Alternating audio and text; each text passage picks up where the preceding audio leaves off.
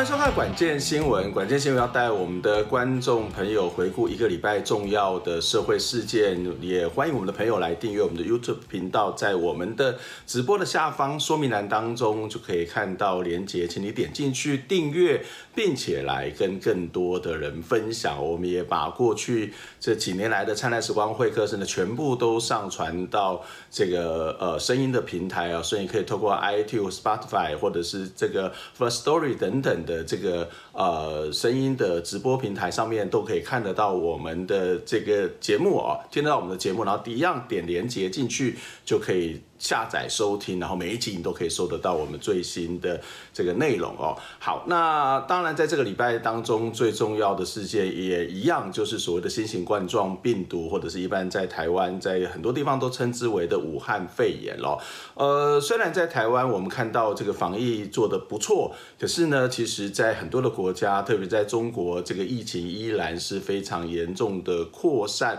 啊。在作为这个所谓的中国邻国的台湾，也在这个。把守住我们的这个门户，我们真的是要向我们的这个相关的医护人员，我们的这些所谓的前线指挥官来表达这个敬意跟谢意哦，真的是非常非常的辛苦。那虽然呃我们的政府或者是我们的这些医护人员花了很多的心力在做这些事情，可是，一样的，等当这种有瘟疫出现、有这种疫情出现的时候，这个社会里面的谣言就会不断的。这个产生哦，所以嗯，包括最近开始又出现，前阵子出现的这个卫生纸之乱哦，那就网络在谣传说啊，这个卫生纸的原料跟。这个所谓的口罩原料是一样的哦，所以就开始出现了这个所谓的抢购的风潮。即使这个卫福部相关人员，包括蔡英文总统也出来澄清，可是呢，这个问题似乎是没有解决哦。就是啊，当然看到减缓的趋势，可是还是很多人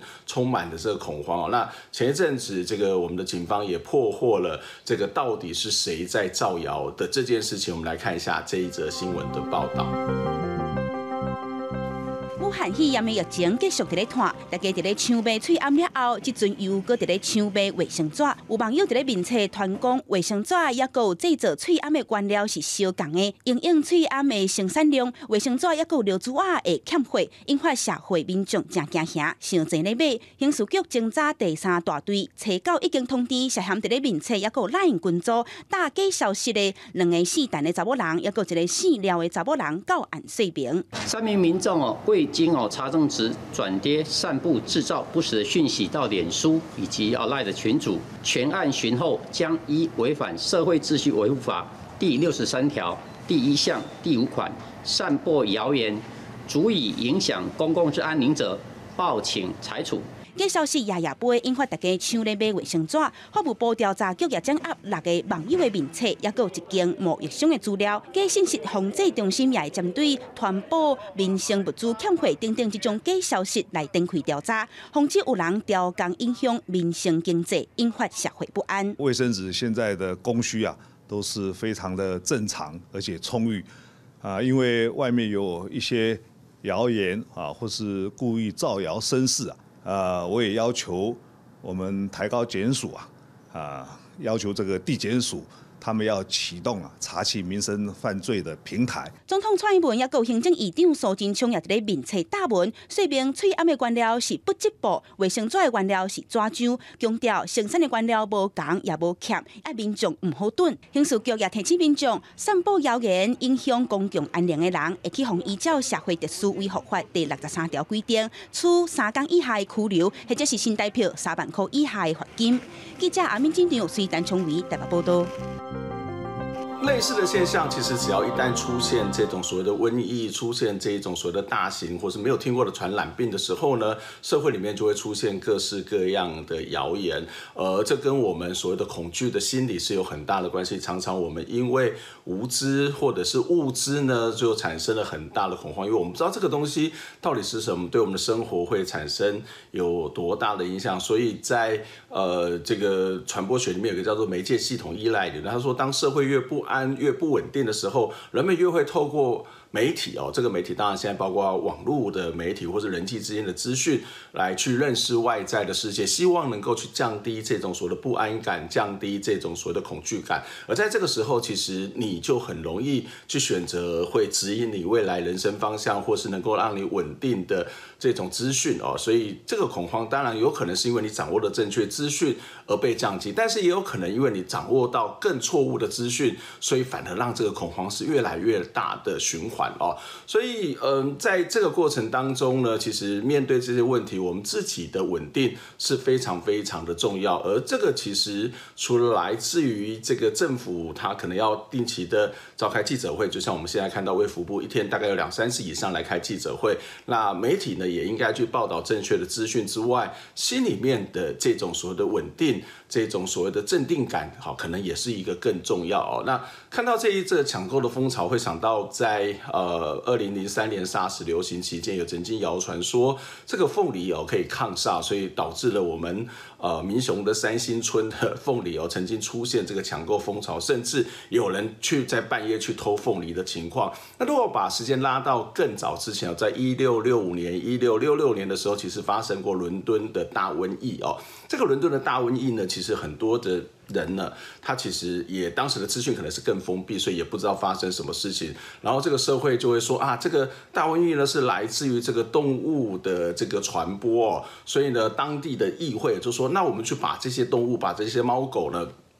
去把它这个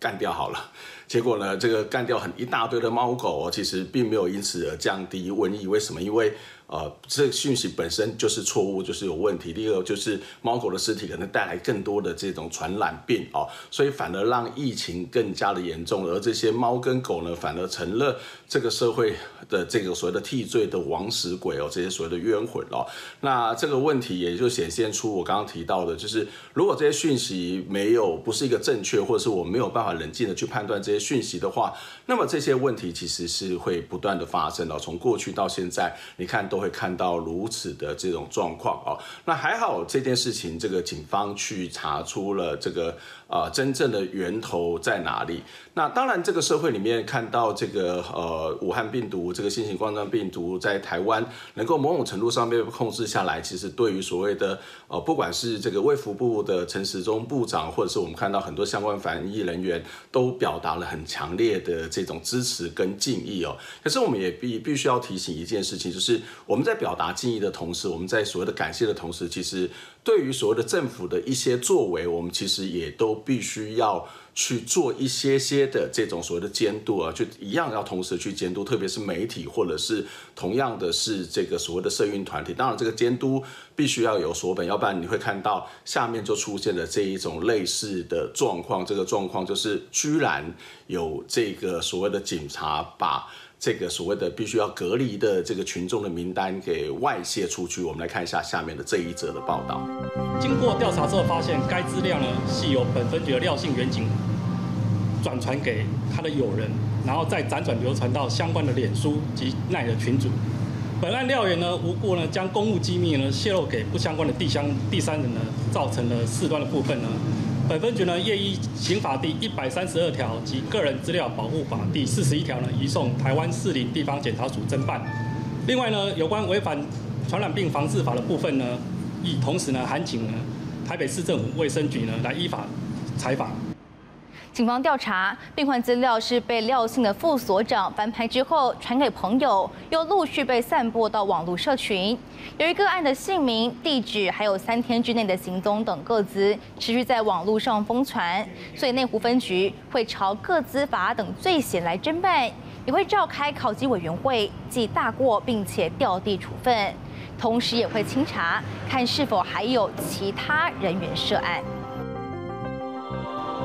类似的问题呢，会真的会发生哦。所以我刚刚谈到了，不管是媒体也好，在或者是社运团体也好，甚至民众也好，当我们在称赞，在我们在感谢警这个所谓的警方也好，或者是刚刚谈到防疫人员的这种所谓的尽心尽力的同时呢，该有的监督，该有的这种所谓的呃监察，这件事情也不能够放弃哦。所以台全会其实在前一阵子就发表了一。则的声明哦，这则声明其实就是希望我们的政府在做这些事情的时候要特别的谨慎哦，不要有刚刚类似看到这种违法的情形哦。那在这个声明里面，其实也有几个呃重要的，我觉得还蛮重要的一些资讯，例如说，呃，我们现在开始透过健保卡去买口罩，透过实名制的方式去买口罩哦。那当然看可以看到某种程度让抢口罩这种事情可以不会。那么的这种所谓的紧紧张，而且有一点点的这个缓解哦。可是台监会指出，在这个全民健保法的第十六条第一项